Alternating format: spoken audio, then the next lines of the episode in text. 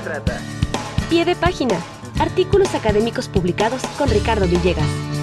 De eso se trata.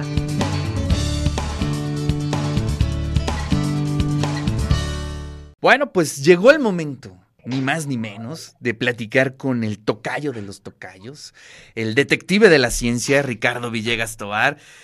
¿Cómo te trata? ¿Cómo te están tratando los primeros días de este 2023, querido Tocayo? ¿Y qué te trajeron los reyes? ¿Y qué te trajeron los reyes?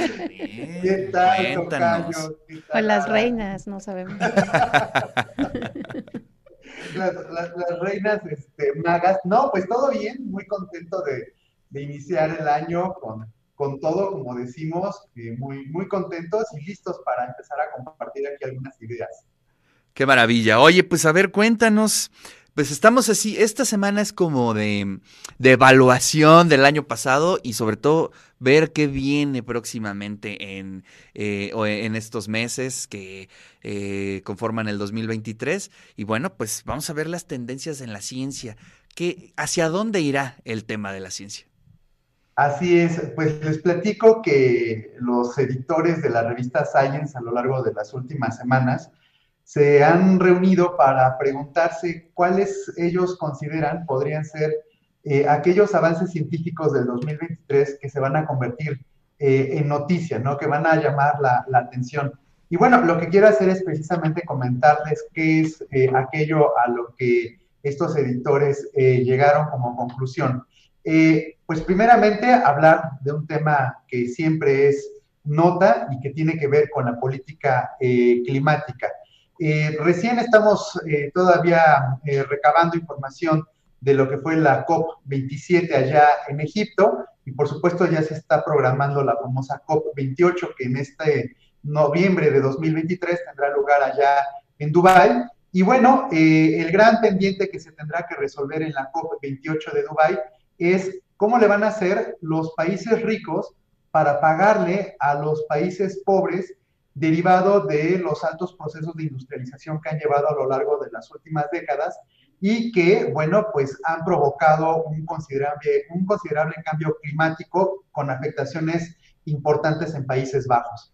Eh, otro punto de la política climática mundial tiene que ver con la reciente llegada de eh, Lula al gobierno de Brasil, esta nueva eh, ocasión en la que llega Lula.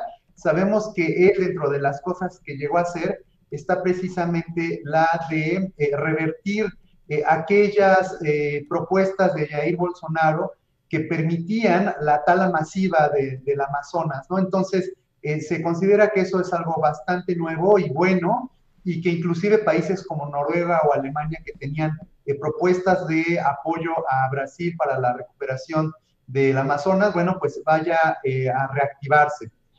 En temas de salud pública, seguirá siendo tema central de investigación el estudio de las subvariantes de Omicron, porque se sabe que sigue mutando este virus y el estudio de las variantes seguirá siendo un eh, tema de investigación. Eh, seguirá trabajándose sobre eh, los estudios sobre inmunidad y transmisión de la viruela cínica con una perspectiva bastante favorable y es precisamente que al haber identificado ya eh, los patrones de transmisión de este virus, es muy probable que se logre su eliminación por completo para este 2023. Otro eh, avance importante que habrá en salud pública es contra el dengue. Eh, se sabe que, bueno, pues ya de hace algunos años se desarrolló una vacuna que ayudaba muy bien a aquellos pacientes que ya habían sido infectados por el dengue, pero no aquellos que pues realmente no habían sufrido de este padecimiento. Bueno, pues se va a liberar una nueva vacuna que se llamará Udenga, que va a ayudar a las personas que nunca se han infectado a que no se infecten de dengue. Eh, en política científica hay datos interesantes. Eh, los famosos institutos de salud pública, el equivalente del IMSS eh, allá en Estados Unidos, también conocidos por sus siglas NIH, van a estrenar director, así como el Wellcome Trust. ¿Y eso qué tiene de importancia? Bueno, pues resulta que estos dos, eh, estas dos agencias de financiamiento a la investigación son nada más y nada menos que las agencias que mayor dinero aportan a nivel mundial en términos de investigación vinculados principalmente a eh, la salud. Entonces, el hecho de que cambien de directores, porque eso es lo que les toca casualmente a, ambos, eh, a ambas agencias en este año, pues muy probablemente va a provocar también algunos cambios en políticas científicas. Y cuando digo cambio en políticas científicas, quiero decir eh, prestar atención a determinados temas para eh, financiarlos. En temas de genómica, se pretende que se habrán de publicar algo así como 2.000 secuencias genéticas de un igual número de animales, especialmente primates, no estudiados y algunas especies en extinción. Entonces, eh, pues seguirá habiendo nuevos conocimientos y hallazgos sobre la estructura DNA de eh, estos eh, primates no estudiados y de estas especies en extinción. En astronomía, quien da o va a dar eh, la nota es China, porque, bueno, China estará lanzando en este 2023 tres misiones, una en donde lanzará un telescopio espacial de sondeo y dos proyectos de rayos X, uno que se conoce como la sonda Einstein y otro que tiene que ver con un monitoreo de objetos variables. Y estos últimos dos proyectos eh, apoyados con algunos otros eh, países europeos. Y eh, por último, en temas de orígenes humanos, se siguen haciendo investigaciones sobre el origen del Homo sapiens y muy probablemente se defina si el Homo sapiens tuvo su origen en África o en Sudáfrica. Ahorita sigue siendo ese un tema de estudio. Y finalmente, este 2023 eh, se reunirá, eh, como periódicamente lo hace, la Comisión Internacional de Estratigrafía, que ellos son los que definen eh, las eras geológicas, son los que hacen los cálculos y definen de qué momento a qué momento surgen o suceden estas eras geológicas, y lo que van a definir es cuándo inició el antropoceno.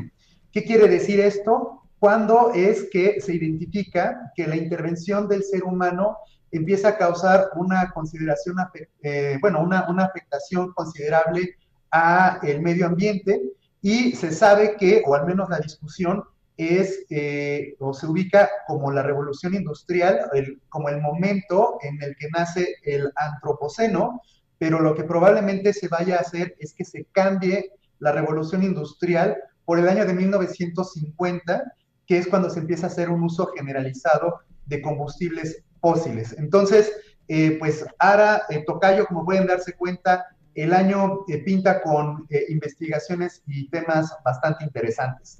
¿Cómo ven?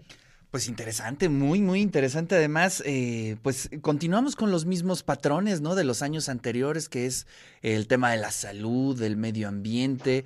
Y creo que, bueno, pues ahí estaremos atentos. Eh, la verdad es que es bien interesante cómo eh, se dan esas líneas de investigación.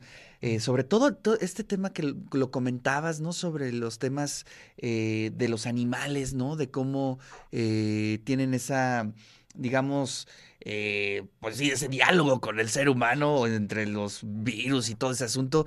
La verdad es que eso es algo que de pronto me cuesta mucho trabajo entender, pero que bueno, pues las condiciones en las que vivimos eh, actualmente en torno a la COVID, pues es parte de eso, ¿no? Así es, así es. Y, sabes qué también me llama la atención que estos editores eh, de la revista Science, cuando están refiriéndose a estos temas, eh, son muy cautelosos y si nos damos cuenta, no están tocando temas vinculados a tecnología. Y eso me parece bastante lógico porque la tecnología es tan cambiante y nos da tantas sorpresas que sería, eh, pues, diríamos en términos coloquiales, un albur tratar de decir en este momento qué es lo que va a suceder. Eh, el año pasado cerrábamos, por ejemplo, con eh, el dar a conocer algunas nuevas soluciones de inteligencia artificial que se preveían iban a tener lugar en nueve o diez años y realmente tuvieron lugar en dos o tres.